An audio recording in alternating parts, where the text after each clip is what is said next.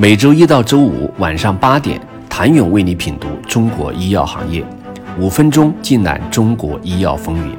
喜马拉雅的听众朋友们，你们好，我是医药经理人、出品人谭勇。医疗大健康终将成为投资界第一粮仓。H 五零创始主席、华盖资本创始人徐小林的论断，定格了医药产业的强劲势头和投资界的高昂情绪，也刷爆了朋友圈。这背后是二零二零年以来平均每周两家医药公司上市，超过二十家医药公司市值千亿，尤其是恒瑞医药，仅仅用了五年时间，市值从一千亿突破到五千亿元，而全球医药市值巨头强生从一千亿美元到四千亿美元用了二十年。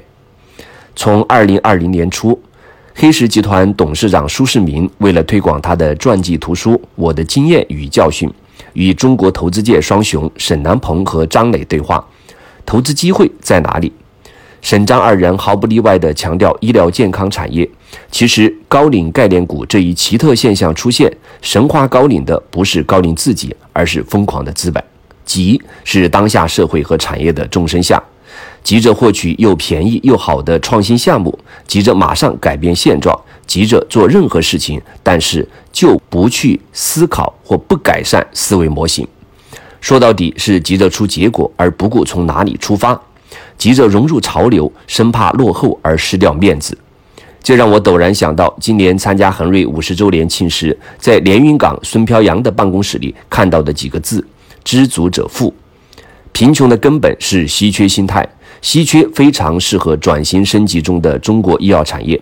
稀缺心态让人只顾解决眼前的事情。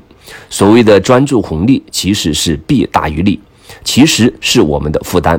因为人的思想一旦被稀缺锁定了，就会只围绕着稀缺的事情打转，再没有更多的注意力和精力投入到其他重要事物当中。也就是说，短期来看，专注红利让人能够在应对迫切需要时做得更好；但长期看来，我们的损失更大，因为我们会忽视其他更需要关注的事情。一句话，人穷志短。而所谓富裕心态，就是拉长头脑里的思维带宽。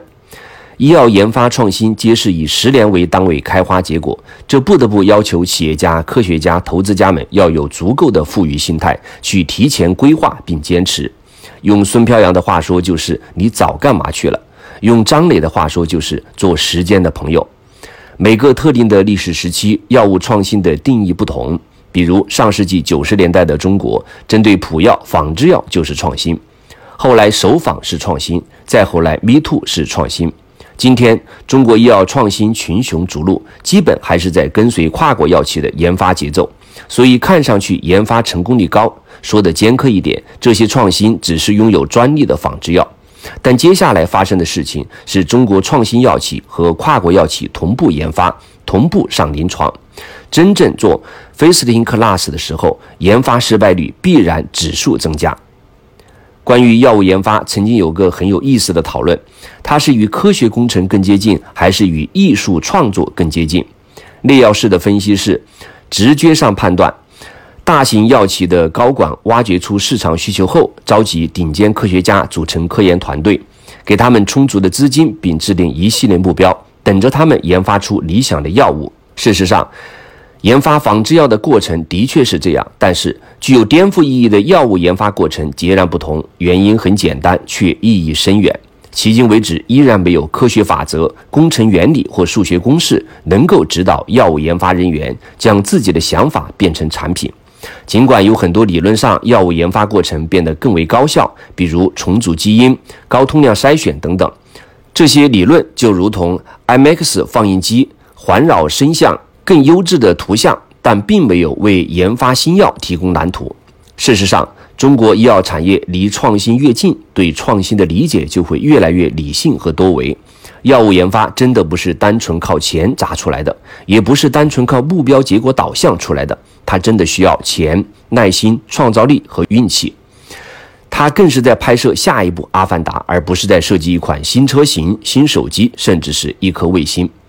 二零二零年十一月二十八号，中国医药企业家、科学家、投资家大会在这个特殊的年份，从北京雁西湖移师杭州国博中心。今年的议题，我们征询了众多产学融研的关键级意见领袖，所有人最关注的话题是医药支付端如何支撑中国医药创新研发端。研发投资越热，其与现行支付体系矛盾越大。众人皆盼商业保险早日入场医药创新支付体系，其次是科学家与投资家的相处之道。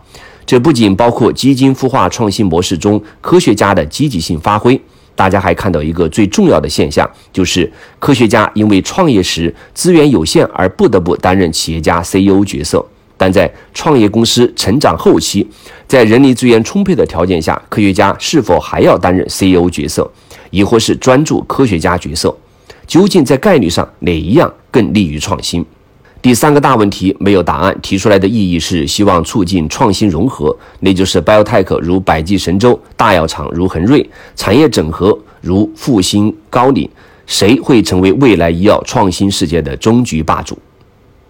最后要感谢 H 五零创始主席、方圆资本合伙人吕明芳。我请教他，二零二零年对医药行业而言是个什么年份？个人有什么意外感受？他说：“几家欢喜几家愁，一江春水向东流。”谢谢您的收听。想了解更多最新鲜的行业资讯、市场动态、政策分析，请扫描二维码或添加医药经理人微信公众号“医药经理人”——医药行业的新闻与资源中心。我是谭勇，明天见。